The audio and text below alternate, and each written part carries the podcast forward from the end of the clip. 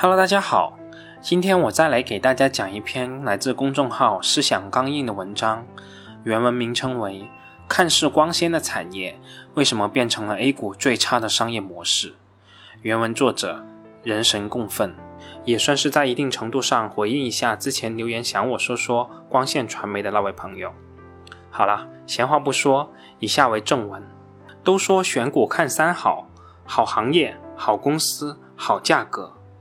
但好行业怎么看呢？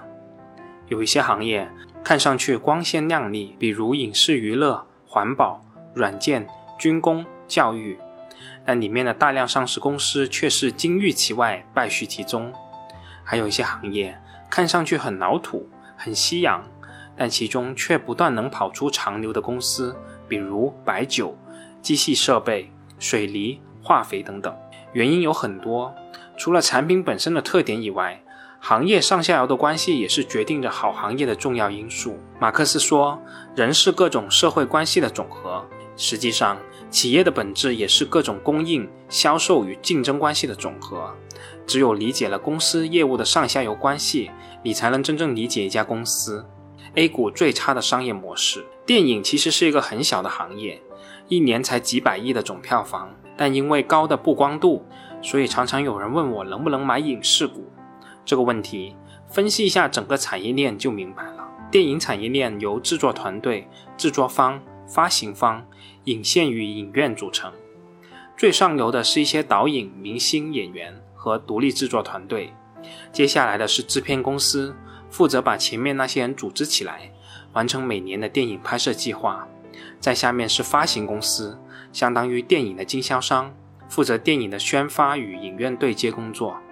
最下游是院线和一家家影院，这个行业的大部分收入都来源于票房，由上面四个环节按一定比例来分配。这个产业链上每一个环节都没有绝对垄断者，看起来好像没有谁的商业模式更好，其实不然。电影、电视、游戏这一类内容性产品都有一个偶然性强的弱点，一般的产品品质产能上去了，营收和利润就稳定了。但内容性的产品是一个个互不相关的项目，火了一个不代表后面的能接着火，这就导致了这些内容性行业的企业业绩波动非常大，而且这个波动不是周期性的波动，而是无序的随机波动。投资者不怕企业赚钱少，就怕不稳定，所以最好的商业模式是不管产品卖的好不好，都稳赚不赔的环节。当然了，谁的话语权大，谁就都能做到这一点。想要知道答案，就要想一想，我们作为一个消费者，如何去选择电影。首先，让我们感兴趣的肯定是导演、主演、电影题材这些 IP。所以，整个电影产业链价值最稳定的就是最上游的导演、明星、演员和独立制作团队，类似员工的商业模式。不管你片子赚不赚钱，该我的钱一分都不能少。这同时也是流量明星可以拿到天价片酬的原因。但这个环节上没有上市公司，所以 A 股股民完全享受不到电影行业前几年的高增长，反而明星们希望通过资本市场把未来的收入提前变现，所以就有了一个把明星打包天价蒸发的割韭菜的商业模式。我们再来看看发行这个环节，本来也是稳赚，因为是轻资产的业务，按票房的收入收发行费用，按成本收宣传费用。本来是个好商业模式，但这个行业没有门槛，导致竞争激烈，甚至出现了保底发行这种形同赌博的商业模式。而且占了一半票房的进口大片的发行权还被中影华夏垄断了。所以中国电影是电影股中唯一有点护城河的。你看，光商业模式好，没有门槛，竞争格局太差也是不行的。再次是院线和影院这个环节，按理来说，影院收的是座位的钱。什么片子好卖就放什么片子，业绩应该是比较稳定的。但问题在于，中国的影院还是另一个更庞大的产业链——商业地产中的一个环节，是吸引人流的重要业态。所以，新开的商场就算贴钱也要搞一个影院。那么这样一来，影院供应就过剩了，大部分都在保平或微亏的状态。更糟糕的是，院线是重资产行业，影院一旦建成，除非亏现金流，否则不会轻易退出。A 股有好几家院线股，凭着旗下影院多的谈判优势还能保持不亏。但想要做到增长，就看这一波疫情能不能让一部分非院线的小影院倒闭了。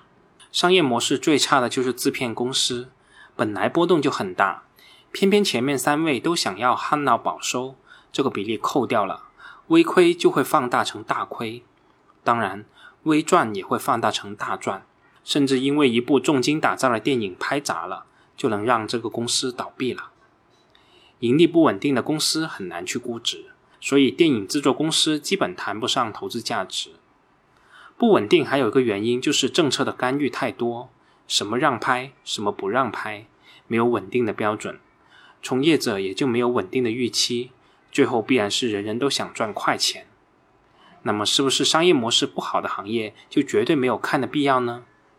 其实，内容产业本身是个好产业，增长快，市场容量大。有品牌效应，也容易出大市值的公司，比如迪士尼，二十年涨了一百倍的长牛股，市值两千五百亿，稳居全球前五十大市值的公司。迪士尼是怎么在好莱坞传统的八大影业公司衰落的同时做到崛起的呢？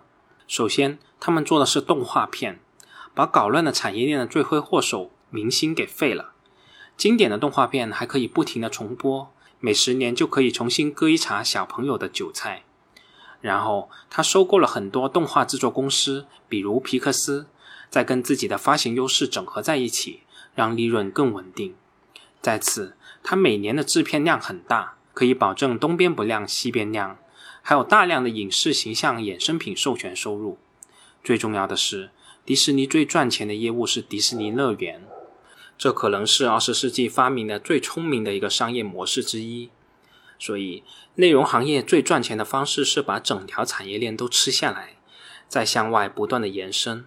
但因为美国不允许制片公司控制院线，迪士尼的商业闭环中还缺最后的放映播出环节。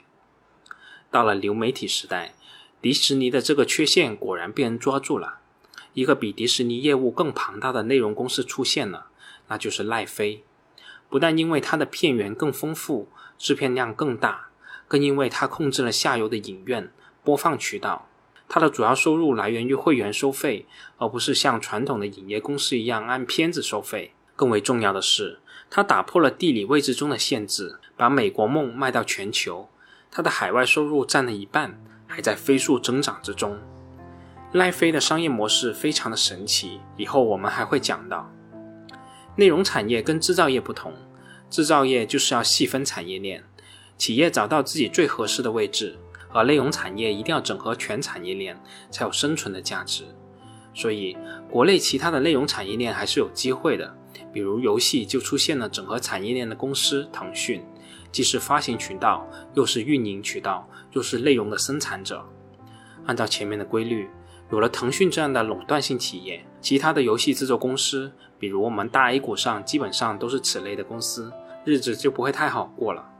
但内容产业有一个好处，就是萝卜青菜各有所爱。腾讯再牛，也只能占领最大众类型的游戏市场，这就给了一些做相对小众类型的非腾讯、网易系的游戏公司生存空间。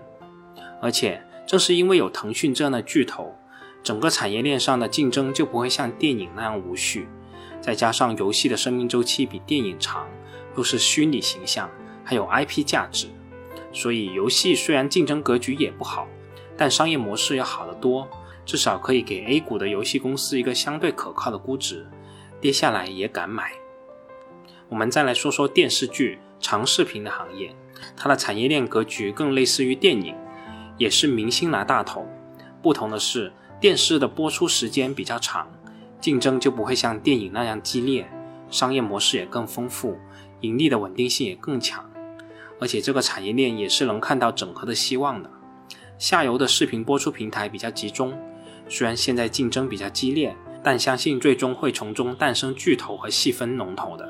我们总结一下国内内容产业商业模式的优劣排序：内容平台大于游戏制作，大于院线，大于电视剧制作，大于电影制作。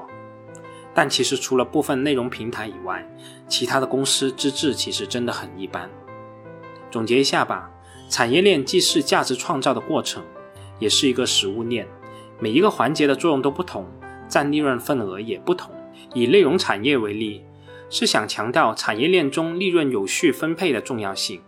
同样是高增长的行业，电影产业完全是打群架，最后没有一个是安全的。游戏产业就是一盆菜上来，大哥吃肉，小弟喝汤，狗啃骨头，大家都相安无事。